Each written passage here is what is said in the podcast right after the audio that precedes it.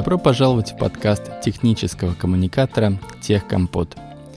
Меня зовут Владимир Юсупов, я технический коммуникатор и по совместительству ведущий данного подкаста. Сегодня на календаре 2 марта 2023 года, выпуск номер 3. В данном выпуске поделюсь с вами своими мыслями после прочтения книги Уильяма Зинцера «Как писать хорошо. Классическое руководство по созданию нехудожественных текстов». Вступление. Каждому профессионалу необходимо постоянно развивать и совершенствовать навыки, чтобы повышать свою ценность на рынке. Это также касается технических коммуникаторов и, в частности, технических писателей. Технические писатели должны совершенствоваться не только в плане технологий, о которых пишут. Вторая часть в названии профессии указывает, что навык письма имеет не менее важное значение – под навыком письма здесь понимается умение составлять э, связанные и понятные читателям тексты. В связи с этим каждый день я выполняю упражнения для улучшения своего письма.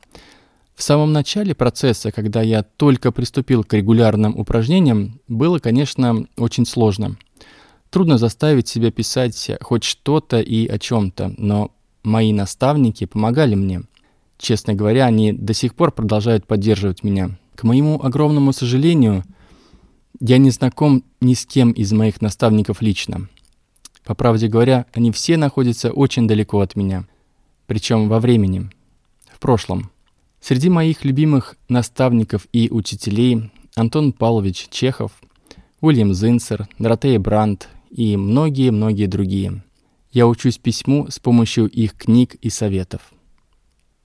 Теперь перехожу к описанию книги Уильяма Зинцера «Как писать хорошо. Классическое руководство по созданию нехудожественных текстов». Информация об авторе. Уильям Зинцер был писателем, редактором, журналистом и учителем. Он написал 19 книг, но наиболее известные из них «Как писать хорошо. Классическое руководство по созданию нехудожественных текстов». О чем эта книга? «Как писать хорошо» — это книга о принципах писательского ремесла и как применять их а, к различным жанрам нехудожественных произведений. В книге Зинцер учит своих читателей писать о людях и местах, бизнесе и образовании, спорте и искусстве, науке и технологиях. Для кого эта книга? Для всех, кому интересно писательское ремесло или просто нравится или же приходится писать тексты. Содержание книги. Как писать хорошо состоит из четырех частей. Первая часть – принципы, вторая часть – методы, третья часть – жанры и четвертая часть – отношения. В первой части книги Зинцер описывает семь принципов письма. Принцип номер один – взаимодействие. Принцип номер два – простота. Принцип номер три мусор. Принцип номер 4 – стиль. Принцип номер 5 – аудитория. Принцип номер 6 – слова. Принцип номер 7 – слово употребления. Во второй части рассказывается о методах правильного письма, таких как единство, зачин и концовка. Также здесь Зинцер дает рекомендации по применению различных элементов разговорной речи в письме. Третья часть содержит полезную информацию по письму в различных нехудожественных жанрах. И в последней, заключительной части, автор дает писателям рекомендации об организации и структурировании длинных текстов. Итак, что же я выучил? Как я уже упомянул ранее, я учусь писательскому ремеслу через книги моих наставников. Когда я читаю книгу, то стараюсь подметить словарь автора, структуру предложений и стиль письма в целом после чего применяю новые знания в своем письме. Кто бы мог подумать, что я иду правильным путем. Вот что говорит Зинсер о чтении и обучении письму. Цитата из книги. «Пусть у вас войдет в привычку читать то, что пишется сегодня, и то, что написано прежними мастерами. Писатели учатся на чужих примерах. Если бы меня спросили, как я научился писать, я ответил бы, что читал сочинения нравящихся мне авторов и пытался разобраться в том, как они делали свою работу. Конец цитаты. А что же по поводу упражнений? Цитата. Есть только один способ научиться писать. Для этого вы должны заставить себя регулярно заносить на бумагу или печатать на компьютере определенное количество слов. Конец цитаты. Когда я читал «Как писать хорошо», я нашел множество подтверждений тому, что я действительно иду правильной дорогой. До знакомства с этой книгой я создавал тексты, основываясь на своих инстинктах и интуиции. Но Зинцер объяснил мне правила. После прочтения его книги мое письмо стало более осознанным. К сожалению, не могу привести список всех своих заметок из книги, получится слишком длинный выпуск, к тому же со спойлерами. Добавлю лишь некоторые моменты, которые могут быть применены в работе с технической документацией. Итак, первое, чем я проникся, это взаимодействие. Взаимодействие — это главная идея хорошего и правильного письма. Под этим словом понимается выстраивание связи писателя с его читателями. Взаимодействие строится на следующих характеристиках – гуманность, теплота и страсть писателя, его энтузиазм. Конечно, техническая документация – это не художественная литература. Коммуникации с читателями в тех документации построены несколько иначе.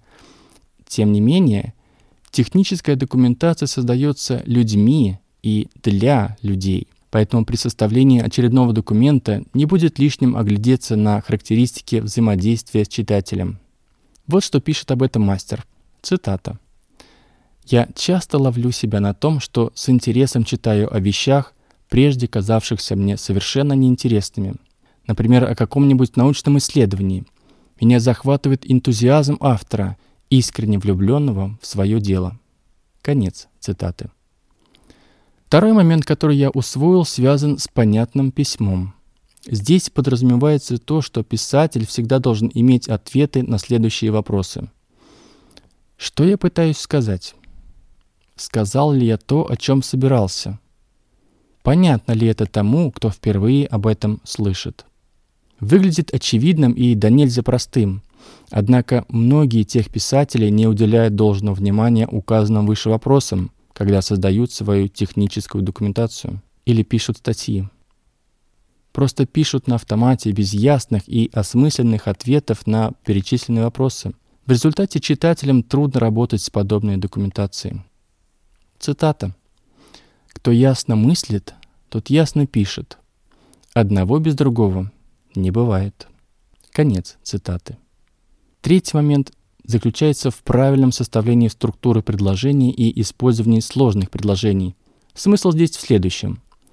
Во-первых, писателю необходимо избавиться от всех ненужных слов в каждом предложении. Во-вторых, писателю следует избегать сложных формулировок и длинных слов, которые можно заменить более короткими словами с тем же смыслом. Выполнение упомянутых действий позволит создавать короткие предложения, которые будут понятны читателю.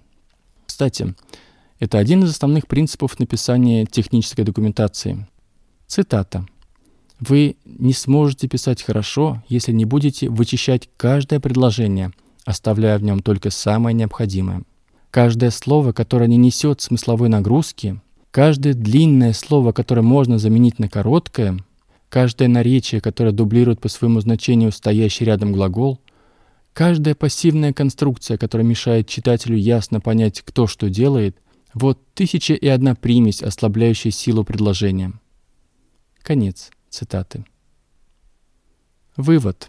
Как писать хорошо содержит около 300 страниц, и почти каждая из них является настоящим сокровищем. Если вы хотите улучшить ваши писательские навыки и еще никогда не читали книгу Уильяма Зинсера «Как писать хорошо. Классическое руководство по созданию нехудожественных текстов», то очень рекомендую прочитать ее. Более того, если вы технический писатель, то эта книга будет для вас великолепным подспорьем для профессионального развития. И добавлю еще одну цитату Зинсера напоследок. «Писать значит думать на бумаге. Всякий, кто ясно мыслит, способен ясно писать о любом предмете». Конец цитаты. Спасибо, что прослушали этот выпуск от начала до конца. Если у вас возникли вопросы, замечания или предложения, пишите мне. Мой сайт techritex.ru. Подписывайтесь на подкаст. На этом у меня все. До встречи через две недели. С вами был Владимир Юсупов, подкаст технического коммуникатора Техкомпот. Пока.